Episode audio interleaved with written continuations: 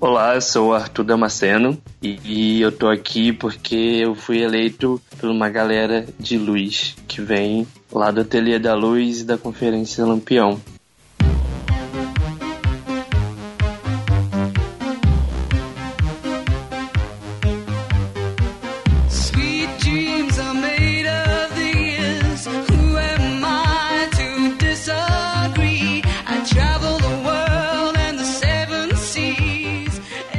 Papudos! Sejam bem-vindos a mais um episódio do Papo de Fotógrafo. Eu sou Rafael Petroco e 100% de aproveitamento na Conferência Lampião. Duas edições, duas participações. Eu sou Ana Cariani e eu não fui na Conferência Lampião. Vamos para o secato. Que decepção, né? Que decepção. Ai, tipo, tô chateada. Tipo, lá. Bom dia, majestade. Bom dia, Zazu. Eu lhe trago as notícias matinais. Vá falando. E para quem acompanhou nossas redes sociais, semana passada estivemos na sede da Album para conhecer todas as estratégias que a Album está preparando para o mercado fotográfico. E tem que avisar logo, rápido, assim, bem, bem de antemão, bem exclusivo, que tem muita coisa vindo por aí. Para você que é fotógrafo que ainda não é cliente da Album, tem que fazer parte dessa comunidade porque o negócio vai ser grande. Estão transformando uma plataforma em uma super plataforma. E a gente, aí. apesar de saber todas as novidades, ainda não pode contar para vocês. Então, para você ficar sabendo da novidade assim que ela sair e ainda fazer parte de tudo isso, acessa agora papo.album.com.br. Você vai ser comunicado quando tiver já a notícia rolando por aí e também ganha um desconto especial e faz parte de todos os sorteios e promoções que a gente realizar aqui pelo programa. Então corre lá papo.album.com.br. E quem tava com a gente lá, na Album lá em Jaú, era o Busco Fotógrafo. Muito né, bem. Que também apresentou várias, várias coisas, várias estratégias também aí, o que está por vir. Então, se eu fosse você, eu não perdi a oportunidade de se cadastrar lá no buscafotógrafo.com.br, que é o primeiro e maior site de busca segmentada de fotógrafos profissionais do Brasil. Ele foi criado para facilitar o encontro entre fotógrafos e clientes de forma simples e efetiva. Mais de 10 mil fotógrafos brasileiros já fazem parte dessa comunidade. Visita o site, cria sua conta básica gratuita e breve mais novidades e mais serviços para os fotógrafos. Buscafotógrafo.com.br, onde fotógrafos e clientes se encontram. E eu posso bater no peito e falar que o perfil utilizado na apresentação do Busca Fotógrafo foi o meu porque era o mais completo. O Ó, mais completo. Já saí na frente. e uma outra novidade também para quem acompanha a gente aí pelas redes sociais, acompanhou a live no Facebook e as nossas publicações no Instagram, a Bank, a Bank que para você que está no Brasil ou para você que está fora é BenQ, traz uma nova linha de monitores profissionais para você fotógrafo e videomaker, com foco em ampla gama de cores, realismo de imagens e conforto para as longas horas de trabalho. E é isso aí, se você quiser fidelidade nas cores, nitidez das imagens e também cuidar da saúde dos olhos, né, que é importante, a gente precisa do nosso olho importante. trabalhar, tem que conhecer os novos produtos da Bank que ela trouxe agora pro Brasil. Acesse agora www.bank.com.br. E em breve mais coisas rolarão entre Papo de Fotógrafo e Bank. Então, É aproveitando aí. essa oportunidade, hoje que é um episódio que vai ao ar depois de uma polêmica que saiu aí sobre o Magazine Luiza e o seu comercial do iPhone, temos ah, o prazer de falar que tem uma exclusiva no site lá com o texto de pedido de desculpas. Então não deixa de conferir. Eles entenderam o nosso ponto de vista ou o ponto de vista de alguns profissionais e pediram desculpas pelo ocorrido. Combinado? Então acessa lá, Eu leia. plantei o PDF trazendo as exclusivas pra você, né? Muito bem. Então, ah, mais uma coisinha antes da gente passar pro programa de hoje, Ana. Resuma o sentimento de conhecer o criador do Photoshop. Cara, é muito estranho, né? Porque, tipo, se não fosse ele, eu não tinha o Lightroom também, né? Pra trabalhar. Porque ele também tá por trás do, do Lightroom. É, mas ele é um cara muito gente boa, muito simpático. Tava ali disponível pra conversar com a galera. Teve a abertura da exposição dele. Tem 12 fotos e exposição lá no MIS. A, a exposição vai ficar lá até o final do mês, acho que até dia 28 de agosto, alguma coisa assim. É, acho que você não pode perder a oportunidade de ir lá conhecer. São fotos de natureza. é, muito bonitas, por sinal. Isso aí, foi, foi, foi, bacana. Teve um bate-papo ali com a galera, tava o Érico Hiller fazendo umas perguntas. É, é interessante. Teve, teve gente que perguntou assim pra mim, mas esse cara ainda tá vivo? Tipo, como se o Photoshop tivesse 80 anos, né? Muito bem. Então é isso, galera. Tem exposição no MIS. Acompanhem aí, procurem na internet. É Thomas Knoll, né? Tom- Tipo, é, fala Thomas No mesmo. É, mas tem o Thomas. K-N-O-L-L. Exato. Ok. Isso aí. Então Ele fica aí, acompanhem o bate-papo com o Arthur.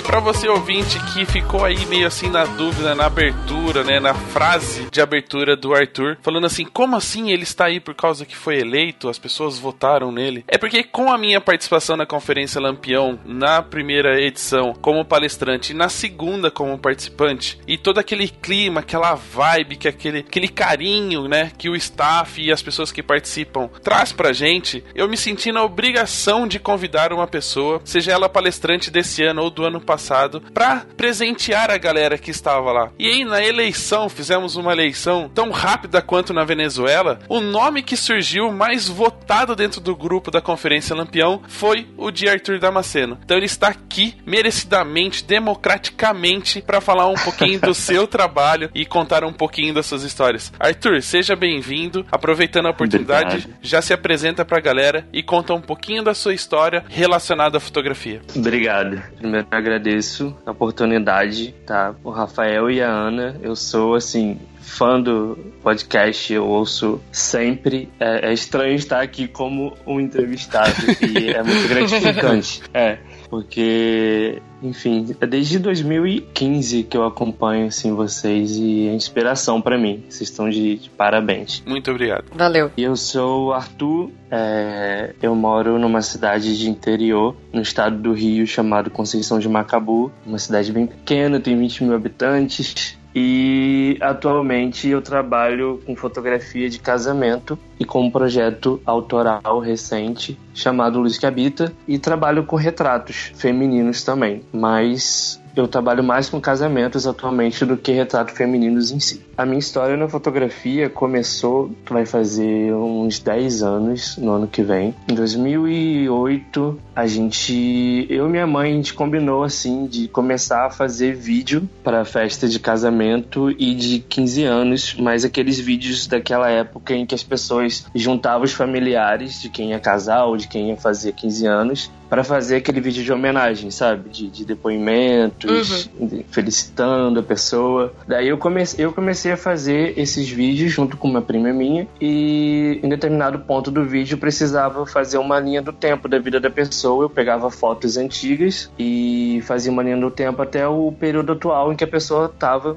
para casar ou fazer aniversário. Daí a pessoa nunca tinha uma foto atual, nova e boa. Por causa disso eu comecei a fazer um mini ensaio, mas assim, eu nunca, eu não tinha noção de nada que eu tava fazendo. Eu tinha uma câmera compacta da Panasonic, tenho até hoje ela, e eu fazia assim um mini ensaio meio que na, na orelhada, assim, sem, sem ter noção nenhuma de direção. Eu, eu era completamente mudo, porque eu, eu sou tímido, mas na época eu era extremamente mais tímido. E, e foi assim que eu entrei na fotografia. Por causa de vídeo de homenagem de 15 anos e de casamento, comecei a fazer esses mini ensaios e depois as pessoas começaram a me chamar para fazer aniversário infantil, para fazer alguns ensaios. E eu fui pegando de pouco em pouco essas coisas. Depois de uns dois anos só que eu fui conseguir comprar a primeira câmera. Foi uma Nikon D60. E a partir disso eu comecei a fazer mais e mais e mais ensaios e festas. E foi assim que eu entrei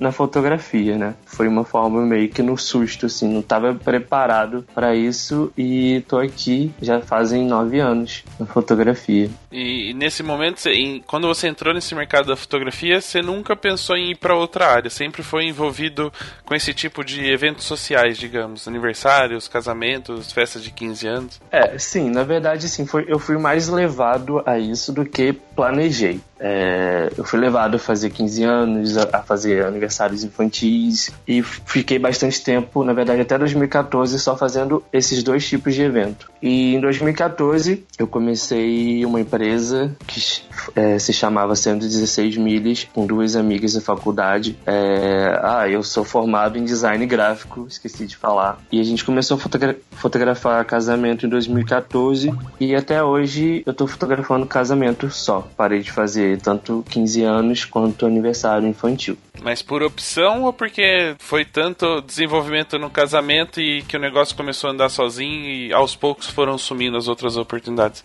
Foi assim, fotografar casamento sempre foi um sonho pra mim. Eu sempre gostei, mas nunca me senti capaz e não achava que eu nunca conseguiria pelo tamanho da responsabilidade que é fotografar um casamento. E passei esse período todo até 2014 com o medo de, de começar. Eu escolhi e comecei a fazer e foi dando certo. No primeiro ano, fotografei uns dois ou três casamentos e depois, à medida que eu fui divulgando, for- foram chegando mais pedidos de orçamento. E assim eu comecei a fazer mais e mais. E foi opção minha, sim. Mas eu comecei, eu precisei tomar um, um- um passo de risco, né? Porque para mim era, era muito novo e eu tava muito inseguro. Mas escolhi e deu certo. E aí, nesse mercado de casamentos, é lógico, você desenvolveu o seu trabalho, mas hoje você não é só fotógrafo, né? Você também é professor de fotografia. Como é que foi chegar ah, nesse momento de ter que passar o seu conhecimento para as outras pessoas e como é que é essa experiência? O Fernando Borges, que é o idealizador do, do Ateliê da Luz, que é a escola em que eu dou aula, acho que 2013 ou 2014, o Fernando me procurou no Facebook, porque ele tinha visto o meu TCC da faculdade e ele me perguntou se eu não queria dar aulas de edição para ele. Só que na época eu era extremamente tímido e calado e na minha eu não tinha pavor de, de, de falar, eu só conversava mais com os meus amigos, pessoas mais próximas. Quando eu apresentava trabalho na faculdade era uma morte para mim, eu ficava muito nervoso. E enfim, e eu falei não pro Fernando, falei, cara, não, mesmo, mesmo assim, ia ser eu e ele. Falei, cara, eu não, não vou te dar aula, eu não tenho a mínima condição de passar conhecimento. E segundo, que na época também eu nem considerava que eu tinha uma edição boa, na verdade, né? Eu falo, cara, além de tudo, além de ser tímido, eu não, não tenho uma edição boa, legal pra te passar conhecimento. E foi um não, dei um não. Aí beleza, eu falei, ah, esse cara, né, vai, vai me odiar. Só que ano passado, ano passado, assim, ou final de 2015, de, em dezembro de 2015, é, o Fernando me chamou para eu dar uma, uma aula aberta, que é tipo uma palestra lá para os alunos do ateliê. E eu aceitei, assim. Ele até, a gente até relembrou da, daquela época que eu tinha negado e tal. Eu falei, ah, vou, vou dar uma chance, assim, né? Vou me dar uma chance, né? Começa assim, É, vou é, me dar uma chance. Vai que. É, eu falei, vou, vou, vou arriscar e vou, vou tentar. Daí eu aceitei, foi muito boa a experiência, eu não esperava por aquilo e claramente fiquei super nervoso e passei mal. Deu piriri. Com certeza, é, mas a resposta foi muito boa e logo depois ele me chamou para ser professor num curso novo de edição do Ateliê da Luz. E eu já estava bem mais preparado, assim, para para falar em público, para passar conhecimento. A primeira turma, assim, coitada, né? Me pegou meio que inexperiente, mas foi um crescimento muito grande para mim, porque eu comecei a, a- a aprender a ensinar e ainda estou aprendendo a ensinar, mas hoje está muito mais fácil. Inclusive, o fato de me tornar professor me possibilita ter uma comunicação muito melhor com as pessoas, né, que eu convivo com os meus clientes, inclusive, é, me possibilitou ser mais claro, procurar sempre as palavras melhores para me expressar, para que fique é, para que as pessoas entendam o que eu tô querendo dizer. Então é uma experiência que está sendo sensacional para mim. É, fora o contato com, com os alunos que eu tenho e ver a evolução dos alunos na edição deles e ver como, como eles começam cruz e depois terminam um curso podendo dar aula no meu lugar, sabe? Tipo, os alunos são arquivos RAW em, em pessoa. Exatamente. Começam Ai, meu cruz. Deus do céu. Óbvio que eu pensei em comida, né? E não em raw. Ah, ok. Mas tudo bem. Ah, é, verdade. Pensei logo num sashimi de salmão. Né? Mas ok. E, cara, é um, eu nunca imaginava, porque receber o carinho que eu recebo deles. Eles me chamam de tio Arthur, pra vocês terem ideia. É, e, assim, me dão super carinho, me incentivam. Eu busco ser o mais pessoal possível com eles. Me envolver na, na fotografia, porque, na verdade, eu tô lá só para dar aula de edição. Mas, assim, para mim isso é muito pouco, né? Eu sento com cada um deles, dou opinião na fotografia deles e comento, faço tipo umas consultoria para cada um deles. Então, assim, tá sendo sendo uma experiência animal, cara, assim, muito, muito boa mesmo, em que eu tô crescendo é, pessoalmente, né, como pessoa e, e, e tô conseguindo criar mais laços com as pessoas porque eu aprendi a me comunicar, né, não só com fotografia, mas também verbalmente, que para mim era uma muralha gigante. E hoje eu consigo ter, ter é, um, é um sucesso para mim porque mesmo que não seja algo a um nível muito grande, mas ter conquistado esse pequeno número de pessoas, para mim, já, já valeu a pena, tá? E, assim, principalmente podendo influenciar, é, ser um fator positivo para acrescentar na fotografia deles. Para mim, é, é, é para isso que eu, que eu busco ensinar a eles. É, isso é legal porque isso eu tô falando de, de experiência com os meus professores mesmo, de escola, que eles sempre usavam esse discurso, né? Quando eu venho aqui ensinar, é, cada um de vocês me ensina uma coisa diferente, né? E eu acho que isso aplica para todas as áreas onde tem ah, esse relacionamento é, professor e aluno. E aí, uma coisa que eu queria a sua opinião nesse caso, que muitas vezes as pessoas é, fazem referência ao tempo de trabalho né, como bom ou ruim para transmissão de conhecimento. Então, vamos dizer, se o cara tem 10 anos de trabalho, ah, esse cara é bom porque ele tem conhecimento. Se o cara tem 2 anos de trabalho, eles falam, ih, esse aí nem começou direito, já tá querendo ensinar. Ah, No seu É. ponto de vista, é, eu sei que tempo de trabalho não quer dizer nada, né? Tempo de experiência ou há quanto tempo está no mercado não quer dizer nada. Mas no seu ponto de vista, dois anos só dedicado à fotografia de casamento ou em dois anos ter entendido qual era seu estilo na edição, é tempo suficiente para poder passar para as pessoas o seu conhecimento de forma que, que elas cresçam realmente naquilo que elas querem fazer? Cara, sim, mas assim, no meu caso, é, tipo, eu disse sim pra é tempo suficiente. Mas no meu caso, assim, eu sou, como eu disse, eu sou formado em design gráfico, então, assim, softwares de edição sempre foi algo muito natural, né? Foi, era sempre parte do meu cotidiano. Sempre trabalhava com Photoshop essas coisas. Então, o programa em si é, não foi algo muito difícil para eu passar conhecimento, né? E essa questão de ah, 10 anos ou 2 anos, eu acho que assim, cada pessoa tem um, um ritmo diferente, né? Até e também o fato de uma pessoa ser muito boa no que faz é, pode não significar que ela esteja apta a passar conhecimento. Às vezes a pessoa não tem condições de passar conhecimento também, mesmo dominando uma área, que isso acontece bastante. Então eu não acho que o tempo seja algo realmente é, um fator decisivo nesse caso de, de passar conhecimento. Acho que é mais o que conta é a experiência da pessoa e o domínio na hora de comunicar isso, de passar o conhecimento em si. Legal.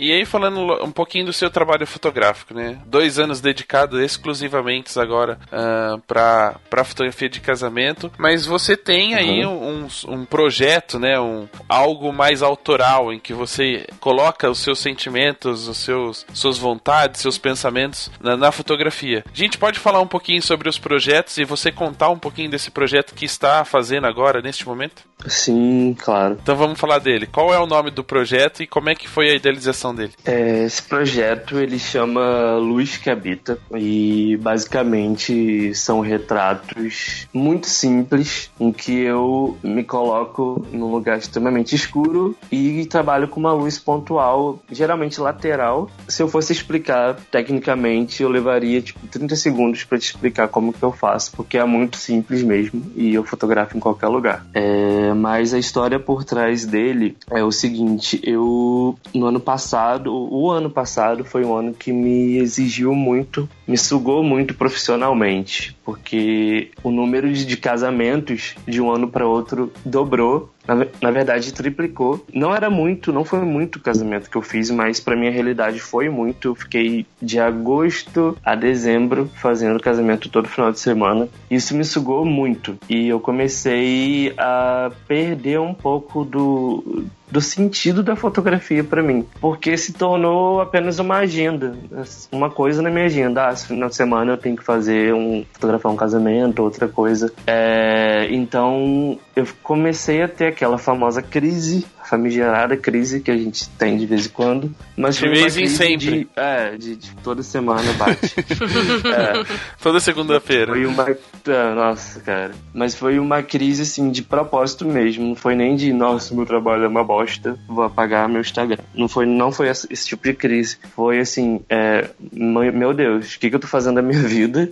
Eu comecei a pensar. né? em paralelo a isso, essa confusão, essa crise, esse desgosto, essa falta de prazer no que eu tava fazendo, no ano passado, uma ex-professora minha de história, o nome dela é Janete Rocha, é, descobriu que tava com câncer de mama e foi uma situação que me chocou muito, porque é uma pessoa muito querida por mim, teve, participou ativamente da minha formação, da minha vida e é uma pessoa que eu amo muito e eu fiquei muito chocado com aquilo. Eu fiquei pensando, cara, o que, que eu vou fazer, né, para de alguma forma eu conseguir, sei lá, transmitir amor, carinho, atenção para ela. O que, que eu vou fazer nesse momento para ajudar ela? E eu pensei em escrever um texto, ou simplesmente só ir na casa dela visitar e tal, mas eu tava achando tudo muito insuficiente para aquele momento que ela estava passando. E assim, eu comecei a ter um pensamento de que eu deveria fazer uns retratos dela. Só que é um momento muito complicado, né? É um, um momento ruim. Como que eu ia chegar para ela e falar, tia, eu quero fazer uns retratos seus, né? Sendo que enfim, a- a- o corpo muda muito, é, é- é violento o tratamento. Tem questão de autoestima, né? Ah, A pessoa se Exatamente. sente no meio do tipo agora, sabe? Não quis fazer antes, É. vai fazer agora. É, você teve tanto tempo pra fazer, por que você resolveu fazer justo agora, né? Exatamente. Eu tava com esses pensamentos. E eu desisti. Falei, ah, beleza. Só que nisso eu contei pra uma amiga minha que também gosta muito dessa professora e ela estudou comigo. Aí ela foi e falou, cara, você tem que fazer. Faz, ela vai gostar. Aí eu fui e mandei uma mensagem pra ela. Anônima, né? Pra ver primeiro que ela respondeu. É, falei, eu quero, te oferecer um, book de 15 anos. Mentira. Aí eu falei, é, eu chamo ela de tia. Eu falei, tia, eu tô sentindo que eu devo fazer uns retratos pra você. É, eu sei que é um momento horroroso, mas, é, enfim, é minha forma de, te abraçar nesse momento. E, cara, é, foi uma experiência, assim, que eu não, eu não consigo nem te explicar como que foi pra mim. E pra ela, foi... Ela recebeu muito bem, ela aceitou na hora. E no dia, assim, sabe? é, eu levei ela pra casa, onde ela morou a vida toda com os pais. E ela tava um tempo lá, porque os pais morreram. Então, assim, foi um baque ela já ter chegado lá. Uma casa super simples na roça. E eu me preocupei em fazer ela se sentir, se sentir bem. Eu não tava preocupado com a imagem que eu ia produzir em si. Eu, e, e eu comecei a me focar nisso. Ó, eu quero que seja uma tarde aí em que ela esqueça, mesmo que seja quase impossível, de que ela tá passando por esse tratamento. Então foi um momento assim de, de reconstrução de, de- da, da beleza dela. Eu levei a minha noiva, Letícia, ela fez maquiagem nela, então desde esse momento já foi um momento de reconstrução. E, enfim, durante as fotos eu fui conversando com ela. Eu não queria passar nenhum sentimento de tristeza e nem de choro e nem de nada que remetesse a coisas tristes. Então eu comecei a fazer perguntas. Eu, eu gosto muito de perguntar coisas a quem eu tô fotografando. Então comecei a, a perguntar coisas que eram até engraçadas pra gente ter essa conectividade, mas para um sentimento mais alegre. Em nenhum momento você E- perguntou que, por que, que ela te deu uma nota baixa em tal prova, né? Não. não, não. Ele falou não, que não ia falar de coisas tristes, entendeu? Não, mas é triste pra ele, né? Porque professor Então, adora mas triste dar nota no geral, baixa. nem isso. Aquele 5, aquele 0,5 que ela não me deu na oitava série.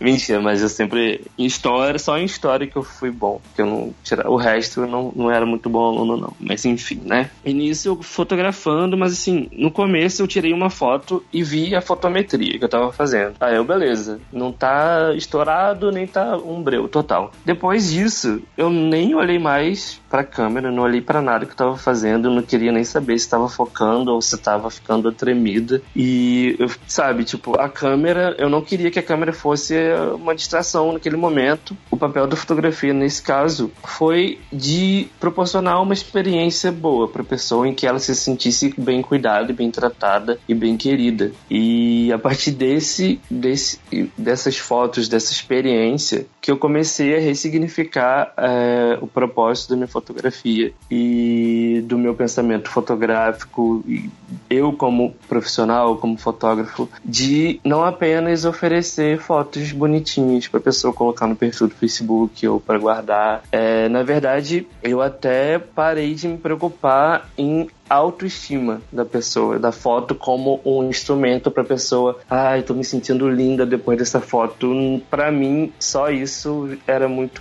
pouco ainda, sabe? Tipo, ah, antes eu pensava assim, eu em retrato feminino, ah, vou fazer essas fotos pra mulher se sentir poderosa, bonita e a autoestima dela seja reconstruída. Só que para mim isso é muito pouco. Para mim a fotografia pode ir bem mais profundo que isso, no sentido da pessoa se sentir bem cuidada e se sentir valorizada quanto ser humano e poder se enxergar e ver a própria alma ali, sabe, na foto. Assim, sem querer romantizar muito, tá? Mas assim, Mas já romantizando. mas já, exatamente, mas já romantizando, é, o meu propósito começou a ter essa desconstrução, que foi sair dessa de minha, minha missão como fotógrafo é fazer a pessoa se sentir bonita, para a minha missão como fotógrafo é fazer a pessoa se sentir valorizada quanto ser humano, né? Por mais que a pessoa seja um cliente chato, por exemplo, sabe? Porque assim, é fácil você fotografar quem é legal com você. Difícil é quando a pessoa não é tão legal. E na verdade, assim, eu digo isso hoje, eu não enxergo todo mundo, né, com paciência, com olhar delicado. Para mim, essa experiência na fotografia está sendo uma oportunidade de eu rever o, o meu pensamento sobre as pessoas, sabe? De, de praticar isso, porque nem todo mundo é fácil de lidar e geralmente eu recuava e só fazia por fazer. Mas hoje eu me preocupo em assim, tá, esse cliente está sendo trabalhoso, está sendo um pouco chato, mas ok, eu acredito que tem alguma coisa ali dentro dela que tenha valor e eu vou me apegar nisso, não vou me apegar nas coisas ruins dela. É, e até porque tem aquelas coisas do tipo, por que será que ela é assim, né? Que, que experiência que Tem ela um teve motivo, de né? vida, é, que experiência que ela teve na Exatamente. vida dela que deixou ela, sei lá, de coração fechado, de. Cara, é, é meio que uma exatamente. proteção normalmente que as pessoas colocam. Esse negócio de ser Exatamente. chato com Nossa. você é uma barreira, né? Sim, cara, nossa, é esse ponto que eu queria chegar. Porque eu tenho um exemplo, é, eu tive uma aluna lá que, assim, ela é- era bem complicada de lidar, uma pessoa bem complicada. E eu já sabia disso, então eu já cheguei pra dar aula pra ela bem armado, na verdade. Falei, caraca, Tipo o Rambo. né? É, tipo, cara, nossa, ela vai. Essa é uma pessoa conhecida por ser grossa, por desrespeitar, sabe? Fala várias coisas desnecessárias. Aí eu, ok, né? Eu já tava preparado, já tava preparado. Só que na primeira, nas primeiras aulas de introdução, eu sempre faço uma roda com os alunos e eu peço pra cada um contar sua história. Aí nisso, essa mulher contou uma história de vida pesadíssima. E isso foi um tiro, sabe, no meio da minha cara. Que eu falei, cara, Tipo, eu nunca mais vou julgar pessoas por ela ser do jeito que ela é, sem antes procurar saber o que, que aconteceu para ela se tornar assim, sabe? E foi exatamente isso que você falou, assim, a gente vê a pessoa e ela é de um jeito, mas a gente não sabe, a gente não faz ideia. E é assim para os nossos clientes também. Nem sempre a gente lida com gente fácil, né? Com gente educada, com gente que vai falar bem né, de você, mas a gente deve ser humano o suficiente para conseguir enxergar no outro algo que seja bom, né? Ou, ou simplesmente respeitar a pessoa. E então essa experiência desse, desse ensaio foi muito além da fotografia, para mim e para ela também. É, a gente ficou assim num sentimento de paz o dia inteiro e sempre que a gente vê as fotos é uma emoção muito grande, principalmente porque assim, ficou esteticamente bonito, ok, foram fotos bonitas. Só que assim, sabe, o que há por trás disso foi tão grandioso que não tem como olhar e não sentir aquela paz que a gente sentiu. E foi nisso que eu me apeguei e falei, ok, aconteceu na hora certa, porque eu tava numa crise de propósito e agora eu consegui enxergar com bons olhos, com, com, com olhos melhores, é, como que eu posso usar a minha fotografia para que seja além da imagem, além da estética, né? Uma fotografia que seja uma experiência com a pessoa, né? Efetivamente que vai tocar a vida dela e fazer diferença, né? Que- eu não seja simplesmente um fotógrafo, um fornecedor a mais do, do casamento da pessoa ou que vai só fazer retratos, mas que eu seja alguém assim que vai fazer ela se sentir bem e valorizada, assim como ser humano. Então, meu propósito hoje foi esse. É, é esse. Eu comecei em dezembro do ano passado. Ano passado, como eu falei, foi muito corrido e me sugou muito e eu não tive tempo de fazer nada autoral, a não ser esse trabalho que eu contei agora. Um trabalho, né? Umas fotos. Eu falei, cara, eu preciso parar com essa loucura, essa correria e começar a fotografar com liberdade e sem compromisso de, de ter que entregar no dia ou na semana seguinte ou daqui a 15 dias. Preciso fazer algo para mim e para as pessoas com esse propósito, né? De, de, de revelar a alma dela através da fotografia. E eu comecei a fazer algumas coisas autorais, como aqui na minha região, é, locação é algo muito limitado. Eu já usei praticamente todas as locações externas e eu também não estava gostando mais tanto de fotografar do lado de fora, no mato, como eu gostava. Eu comecei a me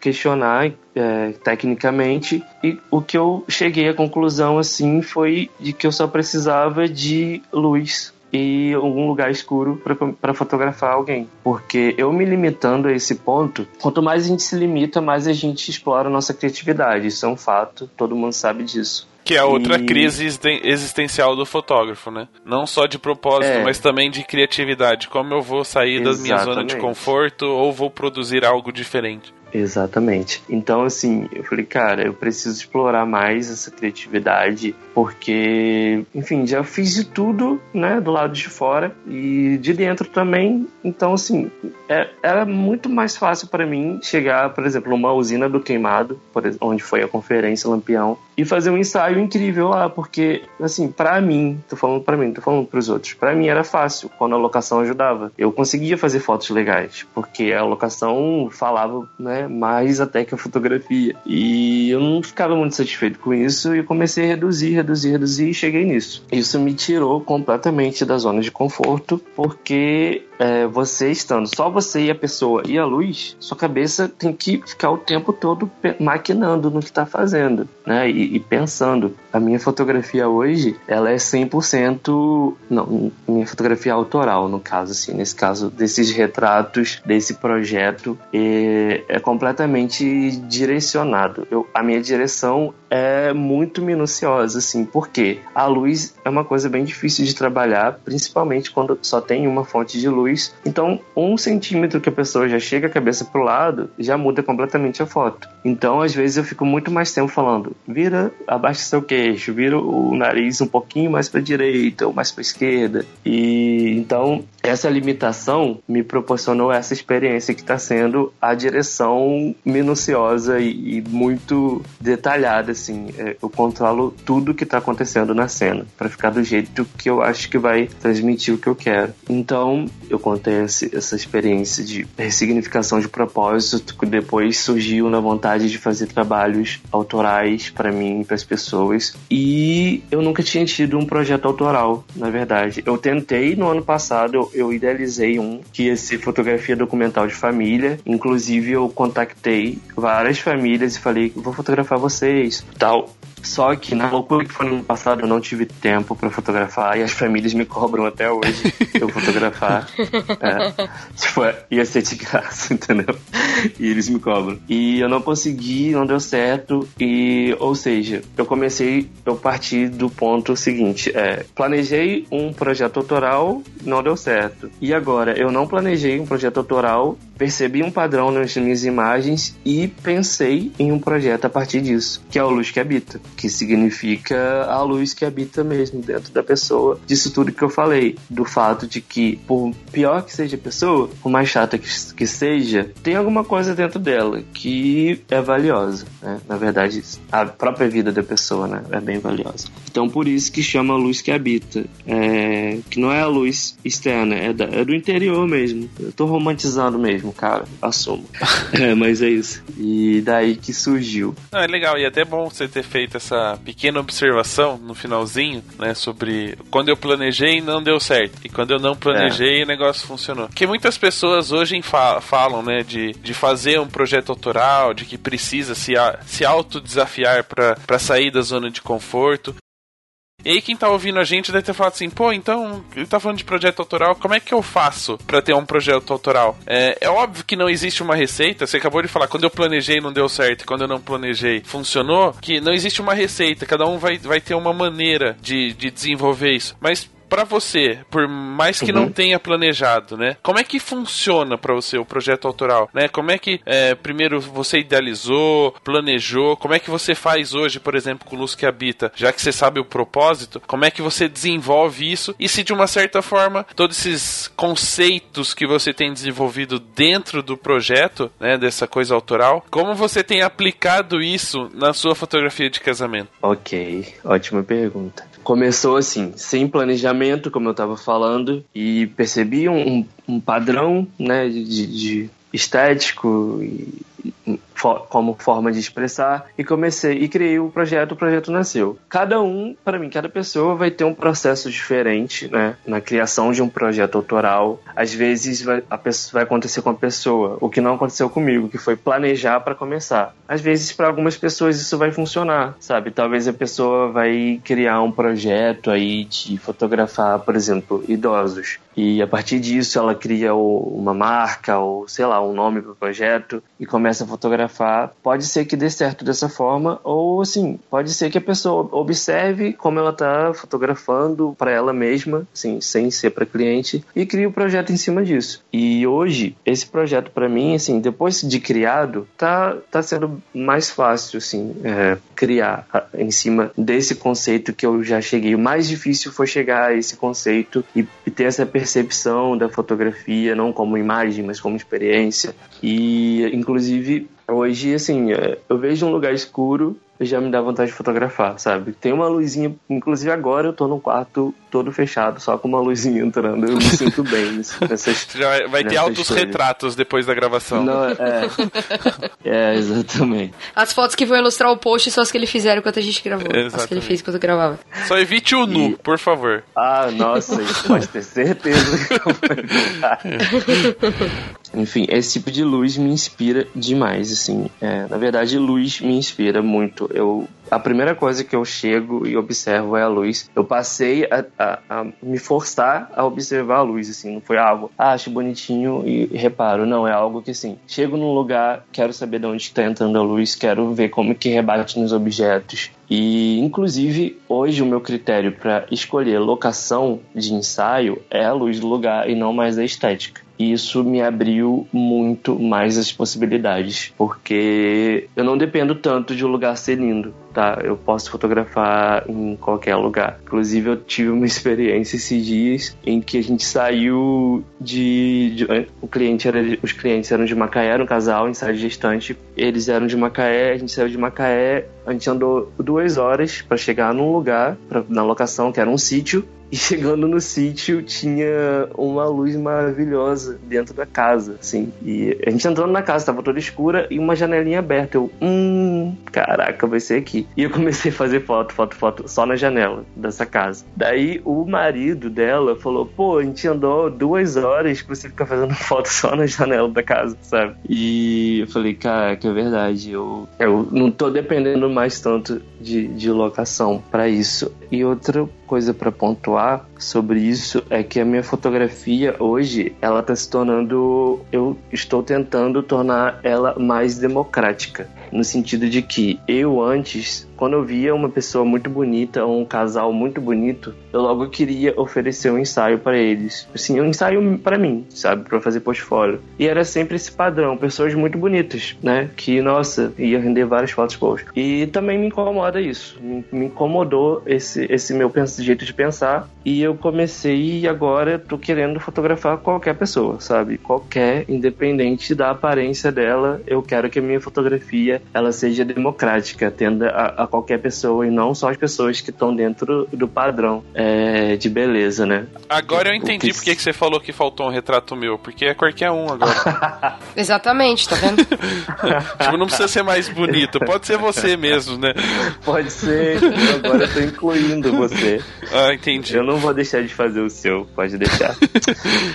e você perguntou de como que eu faço isso na fotografia de casamento. É, É, isso pra mim, cara, me ajudou muito, muito, muito. A, a- a gente tem crises, né? Tipo, ah, como que eu vou jogar o meu trabalho autoral no meu trabalho comercial? Na verdade, esse foi um caso em que o trabalho autoral ajudou no comercial. Porque agora, é, making off de noiva, por exemplo, que quando é em salão de beleza e vo- vocês sabem como que é crítica a situação, fotografar em um salão que, sabe, tem várias pessoas, tem clientes, enfim, é uma bagunça e não tem como fazer retrato bom de noiva em salão de beleza. E hoje eu tive uma experiência nesse ano mesmo. É, eu tava em um salão que é bem conhecido na região aqui. É, tem uma sala da noiva e na sala da noiva tem uma parede assim que todo mundo. Uma parede que tem uns grafismos assim. E todo mundo faz foto nessa parede daqui da região. Toda noiva que se arruma lá tem foto nessa parede. E eu já tava enjoado com isso. Eu falei, não vou fazer, me recuso. E eu falei, o que, que eu vou fazer, né? Já que eu não, não quero fazer. E esse lugar não tá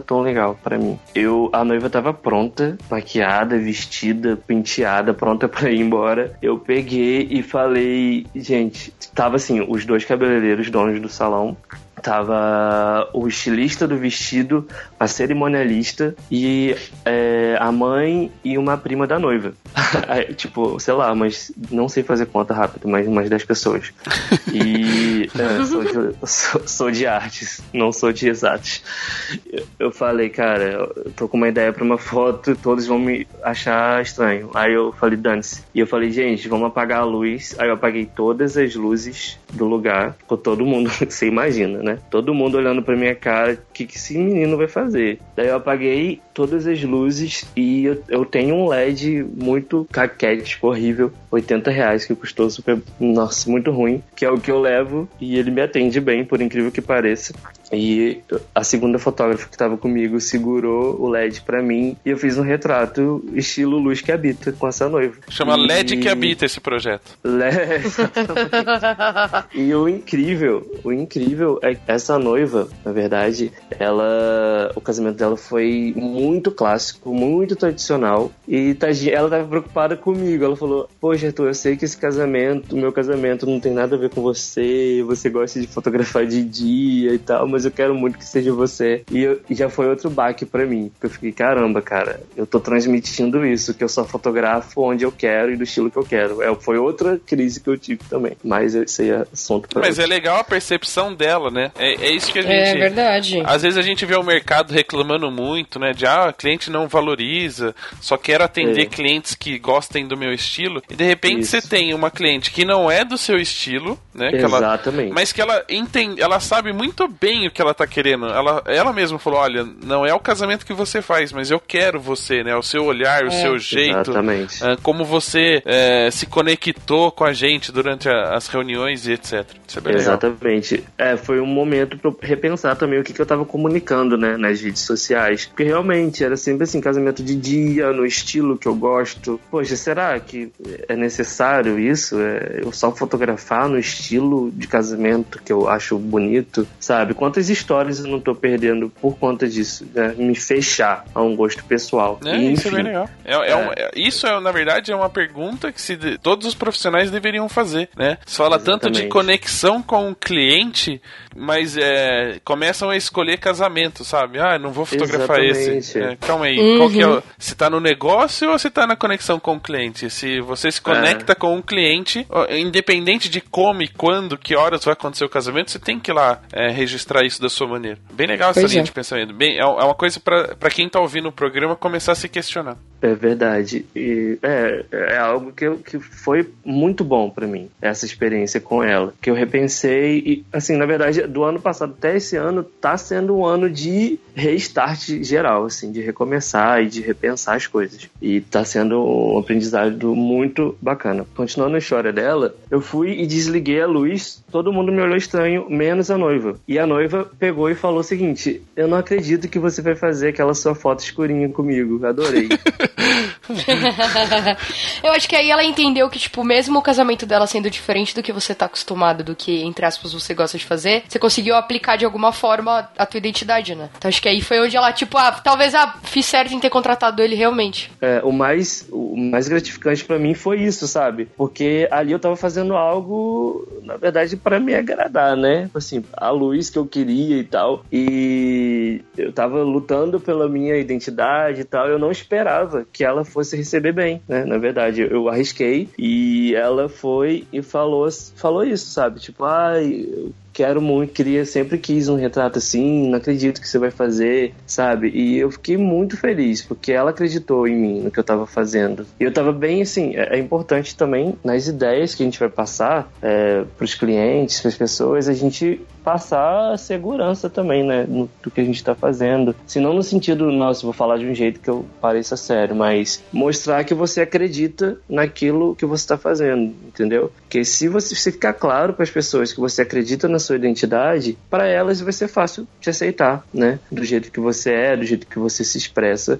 do que se você ficar lá cheio de dúvidas, cheio de, de, de empecilhos que você mesmo se coloca na hora de fazer. E foi um retrato que eu gostei demais e ela também gostou muito e serviu desse, dessa lição. E foi assim que eu comecei a aplicar o projeto autoral dentro do, do meu, minha fotografia comercial de casamento. E agora me ajudou nisso porque eu posso fotografar em qualquer lugar. É só eu desligar as luzes, fazer todo mundo olhar para mim, se perguntando o que, que esse garoto tá fazendo e ligar um LEDzinho lá. É bem simples, eu não preciso de muita coisa, sabe? É, a gente não precisa de muita coisa. Não precisa de um. Né, eu só preciso de uma pessoa segurando um LED. Foi, foi bem simples. Inclusive, ontem eu fiz outro casamento que eu, eu quis fazer esse tipo de retrato também e eu coloquei a noiva num lugar, num corredor, assim, fechei todas as portas, estava um, um caos total. Eu desliguei a luz e ela se amarrou também e me possibilitou fazer retratos que parece que eu estava num estúdio fotográfico, por exemplo, sendo que era só um corredor e um LEDzinho barato, sabe? Não precisei de muito. E claro que eu não deixei de fazer as- os retratos, vamos dizer, tradicionais, né, dela. Eu fiz foto dela externa, fiz foto dela mostrando o vestido todo, sabe? Porque eu tenho essa noção de que não é só pra mim, né? Não é só, não tem que ser também só o retrato só daquela forma pra noiva. Tem que ter de outro jeito também pra ela, porque ela vai gostar, né, mais pra frente. Então, hoje é dessa forma que eu trabalho. Faço o meu autoral dentro do comercial, mas também eu não deixo de fazer o que é tradicional, né? Aquela foto que é para a mãe da noiva, por exemplo, que a mãe da noiva vai ver e vai gostar, sabe? E, e até porque na descrição do projeto Luz que Habita não especifica qual é a luz, né? Pode ser lanterna, Exatamente, LED. é. É verdade. É, inclusive eu tô querendo fazer uns testes com vela. Eu ainda não fiz.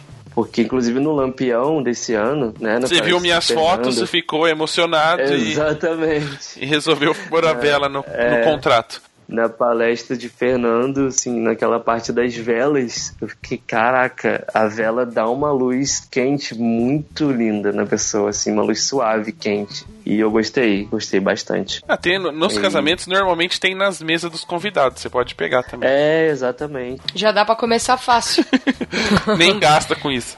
usando vela emprestada. Uhum.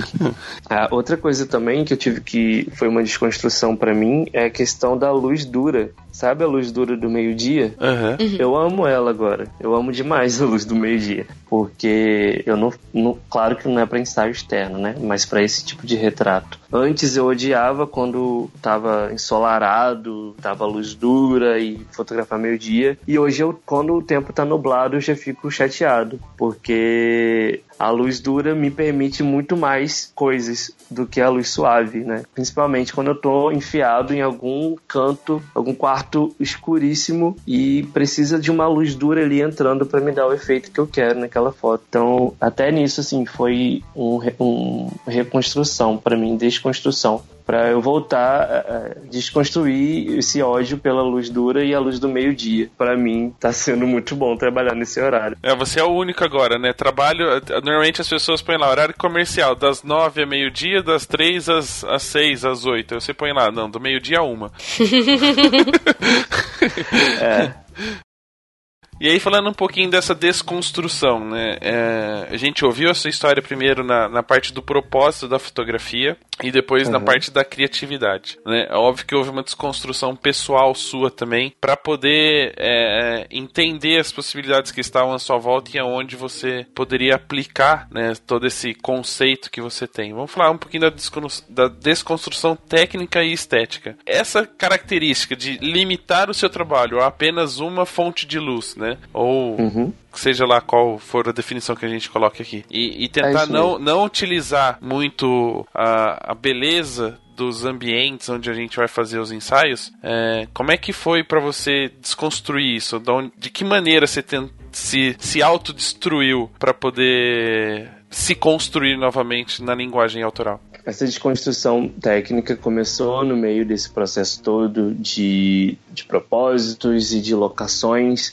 E eu comecei, assim, é, a não a, a fotometrar mesmo, em questão técnica de fotometria. É, não é uma coisa que eu indico para as pessoas. E eu até coloquei no Instagram esses dias e as pessoas ficaram meio chocadas que eu fotografo muito escuro.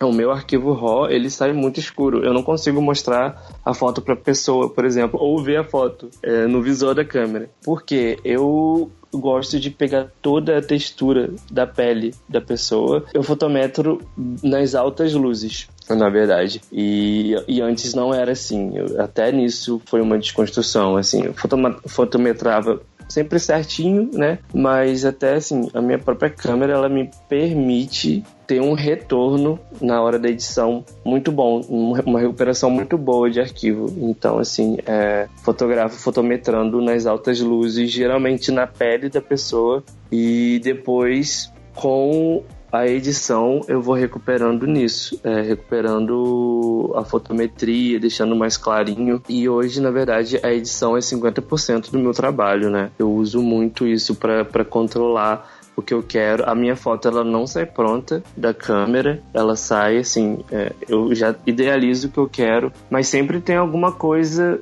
que entra na cena que eu não queria que estivesse, mas mas na hora não tem como eu controlar. Por exemplo, se tiver alguma outra fonte de luz ou alguma coluna ou alguma outra coisa dentro do ambiente que eu tô fotografando, é, eu dou um jeito de apagar isso da foto, tá? Tipo, a foto que vocês veem não, é, não sai daquele jeito da câmera, porque nem todo lugar dá pra sair exatamente já certinho, né? E até onde entra a questão da, da, da edição do padrão de edição no sentido de que a minha inspiração vem da pintura e do cinema também. É, os pintores, principalmente Caravaggio. Caravaggio, para mim, é a minha maior inspiração na história da arte. Ah, Na verdade, eu acho que é bem parecido o que eu faço, assim.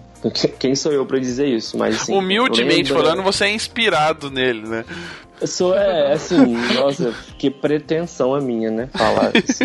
Parecido. Mas assim, se tivesse que falar, parece que alguém lembra um pouco o trabalho dele, um pouquinho. E no sentido de que os pintores, eles controlam tudo que entra no quadro, assim, não vai, não vai ter nada no, no quadro que foi acidente, foi uma coisa acidental. É, principalmente o Caravaggio, assim, em si. Ele só ilumina na cena dele aquilo que vai comunicar a mensagem que ele quer comunicar através dos quadros dele. Tudo que tá dentro da iluminação dele não é por acaso, tá transmitindo alguma coisa, tá fazendo parte da composição e eu acredito muito nesse poder da composição no sentido de comunicar algo diretamente para a pessoa quando entra algo na composição fotográfica que não quer simplesmente, por exemplo, uma lata de lixo que seja ou um lixo no chão, um guardanapo que esteja no chão, que não tá me ajudando em nada naquela foto, eu vou e tiro com edição, entendeu?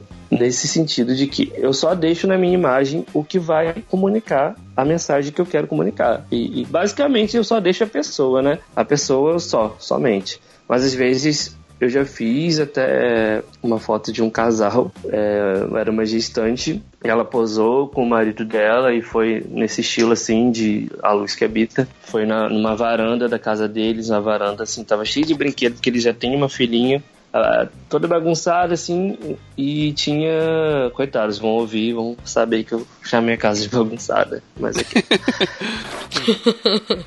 É, mas ela é fotógrafa, ela vai me entender. E tinha uma luz lateral, tá? Eu usei uma janela e, pô, fotografei. Só que na foto, tipo, ele, ela ficou bem legal, ela lá na pose e tal, e ele não. Daí eu peguei e pintei ele de preto, assim, deixei tudo num Tipo, sai daí. ela na foto. É. Sai daí. Só deixei ela na imagem, sabe? E eu digo cinema porque também, assim, tudo no cinema, na, no- na cenografia do cinema é controlado. Não, não tem um abajur que esteja em cena que não esteja querendo comunicar alguma coisa. Pelo menos Então é o que a gente isso. acha, né? Pelo menos é o que a gente acha. E É. às vezes o cara pode ter posto sem querer, mas a gente acha que tá lá porque É, tem um acho- propósito. É, é acho difícil.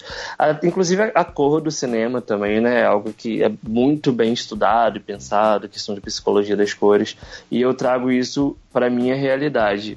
De só vai entrar na minha composição aquilo que vai me ajudar a ter uma comunicação direta e reta para quem, para o espectador. E eu uso a edição a meu favor nesse sentido para eu esconder o que eu não quero mostrar. Só, só vai aparecer, só vou iluminar o que efetivamente vai mostrar o que eu quero dizer. É, é legal você falar isso, porque se a gente imaginar. ah, imaginemos uma cena, né? E aí o pintor tá lá pra, pra fazer o desenho, pra fazer um quadro daquilo que ele está vendo. Se tem alguma coisa incomodando na cena ou que não vai acrescentar nada na pintura, ele simplesmente não pinta, né? Porque não é igual a câmera Exatamente. fotográfica que registra Exatamente. aquilo. Então, É. a gente tem que imaginar que a nossa fotografia é praticamente um quadro. Se aquela coisa que já foi Exatamente. registrada, infelizmente na câmera é assim, eh, não tá complementando nada, é, apaga, tira da cena que não, por exemplo, tomadas, né? Em algumas Sim. ventiladores na igreja, essas coisas que não estão compondo com nada. É claro que assim, é, por exemplo, num álbum de casamento, num, num, num trabalho para casamento, fotografia de casamento, você não vai fazer isso, né, no cerimônia toda. Eu acho que é, fotojornalismo não cabe muito isso. Eu acho que é mais o, o lifestyle que tem na cena. Acho que é bem diferente. Eu acho que não se enquadraria muito bem no- nisso que eu tô falando. Mas retratos direcionados, criados, pensados, a gente deve sim ser como os pintores que simplesmente não colocavam na cena. E é, a gente não deixa de ser mais fotógrafo ou menos fotógrafo porque a gente interferiu na, naquilo que está na imagem, sabe? Eu não, não acho que seja algo, nossa, você tirou uma tomada, você tirou não sei o quê. Eu não acho que seja algo que negativo pra gente, porque é uma tela, né? Como você falou. A foto é uma tela e a gente pinta do jeito que a gente quiser, a foto é nossa a gente faz o que a gente quiser. E como é uma comunicação não verbal, uma comu- uma comunicação de imagem, através de imagem, tem que ser muito direto o que a gente quer dizer através da foto. E esses ruídos só atrapalham, porque o, nosso olho acaba aqui flutuando na imagem justamente nesses pontos. Não estão ali servindo para nada. E só pra gente terminar esse assunto, né, de pintura e inspiração pra fotografia, ah, praticamente ah, os pintores são os inspiradores na questão da luz e sombra, né? E o resultado do luz que habita é bem, é bem Caravaggio mesmo, assim, da coisa bem luz forte, sombra forte. Obrigado. Obrigado. É, calma. Humildemente falando. De uma certa forma, você, você consegue, tendo esse conceito, né? Já falou que em alguns casos, em alguns momentos do casamento, você aplica isso. Mas de um modo geral, para não ficar tão fora, né, a comunicação de uma imagem com a outra, no casamento você tenta, pelo menos, aplicar um pouquinho desse conceito de luz e sombra também, para não ficar uma coisa meio, tipo, só uma foto deles com luz que habita e o resto com a luz que fugiu? Nossa senhora. Ah, então, é, é, é um pouco mais complicado co- trazendo isso para um âmbito geral, no- incluindo isso no, no evento inteiro. É, a fotogra minha fotografia de casamento é, é bem diferente desse projeto autoral, é mais normalzinho, assim, é mais certinha. Nesse sentido, eu só deixo. Atualmente, eu só tô conseguindo mais é na parte do ensaio com o casal e nos retratos do noivo e da noiva no making off mesmo. Que eu tô conseguindo aplicar é, essa essa fotografia autoral mesmo. No resto, assim, cerimônia e tal, eu acabo fazendo uma luz, assim, é, é mais, eu diria, mais tradicional, né?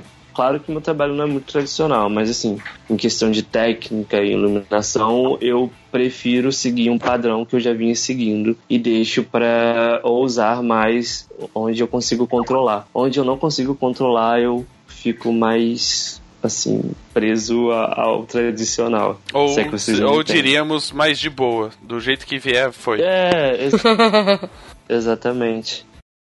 Então vamos falar de uma outra coisinha que as pessoas que votaram em você, escolheram você como participante desse episódio especial, é, comentaram muito e, e realmente talvez isso seja é, parte da sua desconstrução pessoal, né? Você já falou no começo que era uma pessoa tímida e, e durante a, a explicação do seu projeto era muito sobre quem é a pessoa interior, quais eram os obstáculos ou as barreiras que ela impôs é, para se proteger de uma, de uma certa forma do relacionamento com as pessoas. Só que você também é conhecido como uma pessoa zoeira, né? Diríamos assim.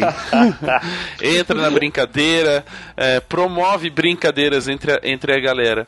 E aí fica é, muito essa, essa percepção do Arthur, brinca, brincalhão, né? O cara que tá sempre na bagunça, com a busca pela, pela pelo sentimento, pelo introspectivo das pessoas. Como é que é essa relação de uma pessoa introspectiva, vista como extrovertida, buscando a introspecção no outro? Ficou meio complexa essa pergunta, né? Nossa.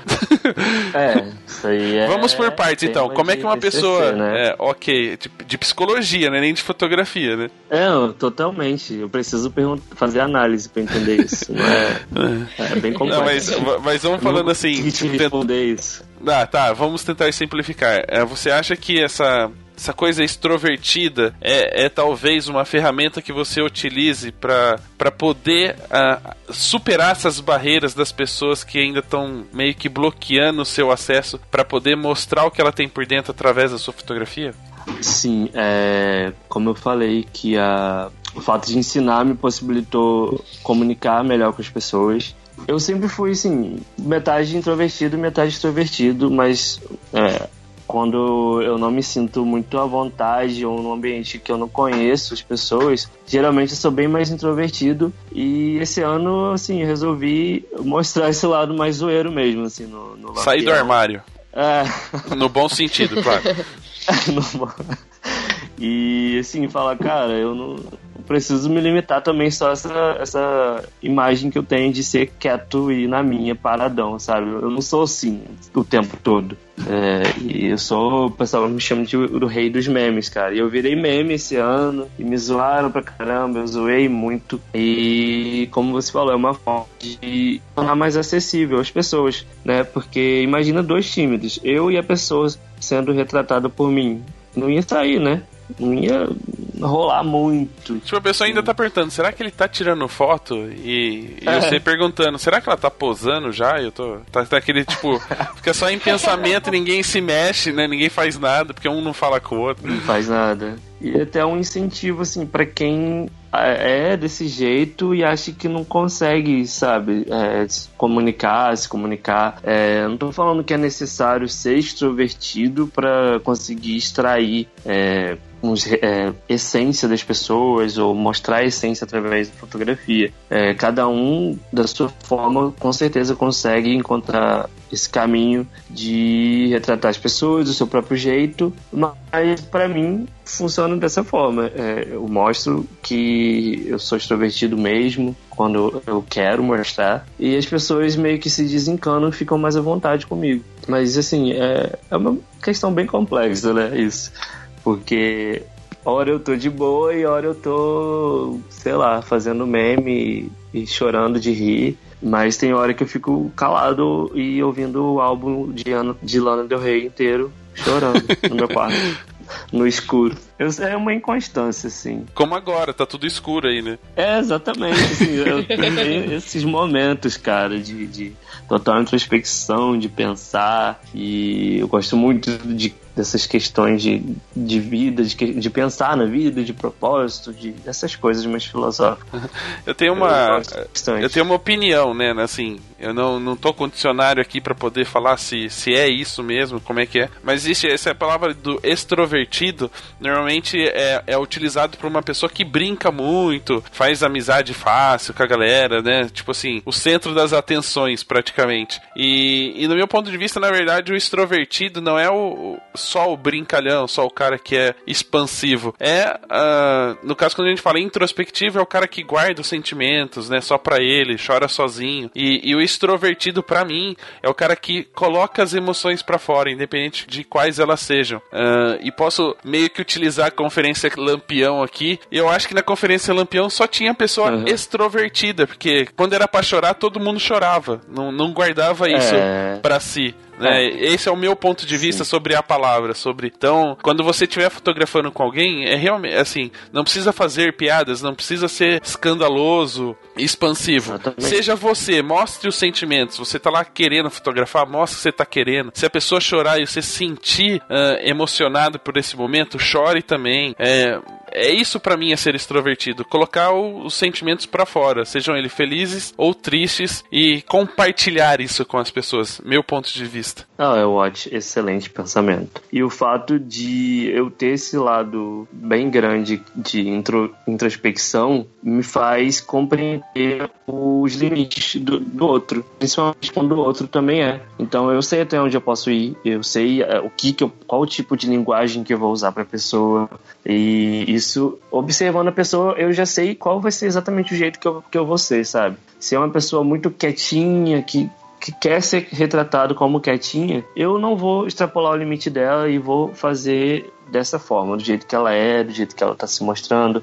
Se a pessoa for super, sabe, descontraída e zoeira, eu vou entrar na pilha da pessoa e vou agir como ela. Mas, assim, esse lado da introspecção é muito bom porque eu consigo reconhecer. é, ter essa empatia com a outra pessoa que é também. E sei como pisando em ovos, sabe? Fico escolhendo o que dizer e como agir pra pessoa não se sentir invadida, né? Muito bem. A gente tem que tomar também esse cuidado com o próximo. A palavra do dia é empatia. Ó, até rimou. Empatia. Exatamente. A empatia é realmente algo que hoje a gente está precisando mais, assim, em geral, questão geral. Olhar, se colocar no lugar do outro, simplesmente. É, se a gente parte desse princípio, a gente consegue viver melhor, assim, conviver melhor e trabalhar melhor. E, enfim, as outras coisas vão ser consequência. Muito bem. Bom, galera, esse foi o nosso bate-papo com o Arthur Damasceno. A gente conheceu um pouquinho mais sobre ele, sobre o trabalho dele, sobre os projetos que ele ah, faz, né, como autoral, o Luz que Habita, o trabalho dele como professor e motivador da- das novas gerações de fotógrafos que vêm por aí. E eu queria aproveitar essa oportunidade e talvez o Arthur não saiba, eh, esse é um Hum. primeiro episódio que a gente está fazendo e que depois da conferência Lampião eu tive a vontade de colocar em prática, é que muitas vezes a Aham. gente entrevista fotógrafos que são conhecidos no mercado, que são ídolos aí para muitos que Sim. estão ouvindo. Mas existem muitos talentos escondidos no nosso Brasil, pessoas como o Arthur, por exemplo, né, com um coração muito grande, com um trabalho incrível, e eu quero aproveitar essa oportunidade, esse episódio, né, que a gente conseguiu trazer ele aqui para falar um pouquinho dele, para convidar vocês aí que estão ouvindo, que indiquem pessoas que não são conhecidas aí no mercado brasileiro, não são conhecidas dos grandes eventos, que tem um trabalho incrível, um coração muito bom, porque alguns dias atrás eu publiquei uma um texto no Facebook falando que depois dessa conferência Lampião, depois dessa, dessa edição da conferência Lampião, eu entendi o verdadeiro valor, né? O verdade, a, a importância que esse programa tem para as pessoas. E que Sim. Antigamente eu pensava muito nos números e adorava quando tinha 10, 15 mil downloads por episódio. Mas eu pude perceber nessa conferência ah, algo que eu não tinha como mensurar, não tinha números sobre isso, que é o carinho das pessoas, a importância e o quanto as histórias que a gente compartilha aqui muda a vida da pessoa que tá ouvindo aí do outro lado. Então eu quero convidar vocês que estão aí do outro lado para poder compartilhar um pouquinho disso com a gente. Então se você tiver um cara que tem um, uma, um conceito muito bacana sobre a fotografia, que tem uma fotografia que realmente muda a vida das pessoas, ou que tem uma história de vida muito incrível para compartilhar com a gente, manda um e-mail para contato arroba papo de fotógrafo, manda inbox lá no, no Facebook, manda pelo, pelo direct do Instagram, o que vocês Manda sinal quiserem. de Entrem em fumaça. con- é, sinal de fumaça, telegrama, bomba, o que for, manda pra gente, porque a gente quer conhecer essa história, quer compartilhar com vocês. E Arthur, agora já ouvindo tudo isso, né, é uma honra tê-lo aqui abrindo esse primeiro espaço. E eu espero que Igualmente. muitas outras pessoas que estiveram na Conferência Lampião também tenham a oportunidade de estar aqui com a gente, compartilhando um pouquinho das suas histórias, das, das suas dicas, das suas experiências, do seu trabalho e que inspire muita gente que está ouvindo. Muito obrigado pela sua presença. Obrigado, Arthur. Isso foi muito bom. E então, pra galera que quer acompanhar o seu trabalho, conhecer mais sua fotografia, passe os seus contatos, as redes sociais onde a galera pode te encontrar aí. É, o Instagram é arroba Arthur Damasceno, Arthur com H. E o outro Instagram é arroba Luz que Habita. E o Facebook também é Arthur Damasceno. Só procurar lá que a gente adiciona. Muito bem. Então é isso, galera. Até o próximo episódio. Tchau. Tchau. Tchau.